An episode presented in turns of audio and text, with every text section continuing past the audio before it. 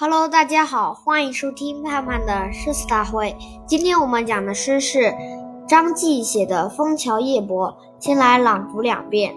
《枫桥夜泊》张继，月落乌啼霜满天，江枫渔火对愁眠。姑苏城外寒山寺，夜半钟声到客船。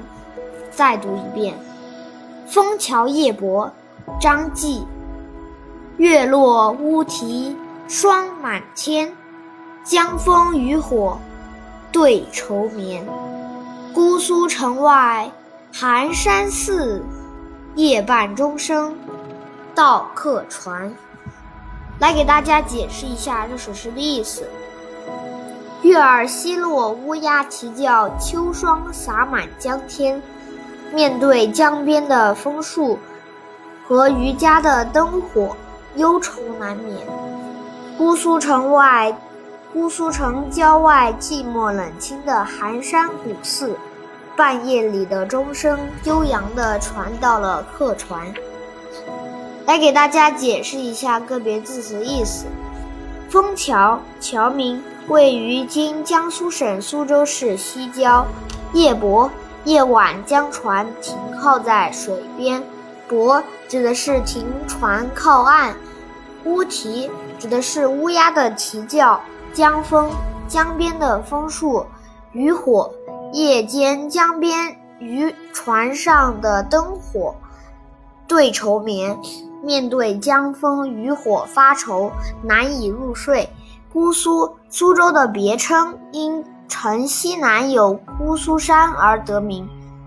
寒山寺，枫桥附近的一座寺院，因唐初著名诗僧寒山曾住在这这里而得名。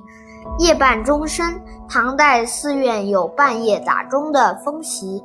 夜半指的是半夜，道指的是传道。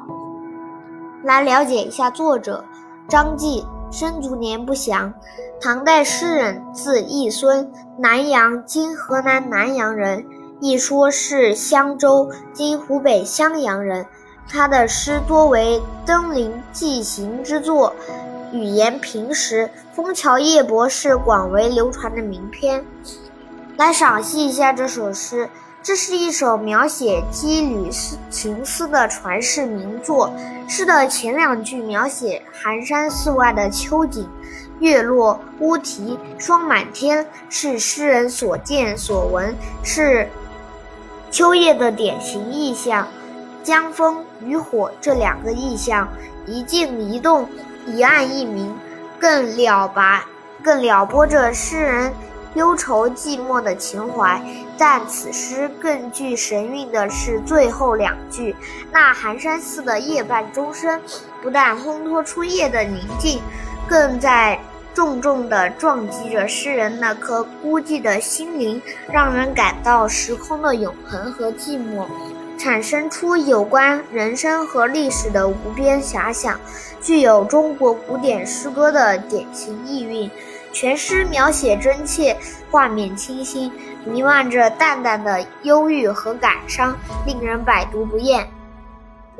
再来补充一个小知识，今天我们讲的小知识是《枫桥夜泊》与寒山寺。张继的诗流传下来的不多，但《枫桥夜泊》是千古传颂的名篇，就是因为这首诗使本来不起眼的寒山寺名扬天下。成为人们向往的名胜。寒山寺位于苏州郊区，始建于梁武帝天监年间（五零二年到五一九年），原名妙丽普明塔院，因唐代著名诗僧寒山曾经居住过而改名为寒山寺。寒山寺的钟声令人神往，岁月流逝，唐钟早已失传。明代时仿制了一口，却被倭寇、日本海盗抢去。清代康有为曾题诗感慨这件事，说：“钟声已渡海云东，冷静寒风，冷静寒山古寺风。”后来，日本使者伊藤博文另外铸造了一口钟送来，这就是现在寒山寺钟楼上的用钟。每当新年来临，每当新年来临，寒山寺撞钟已成为一件盛事。好了，今天的盼盼的诗词大会就到这里了，我们明天再见，拜拜。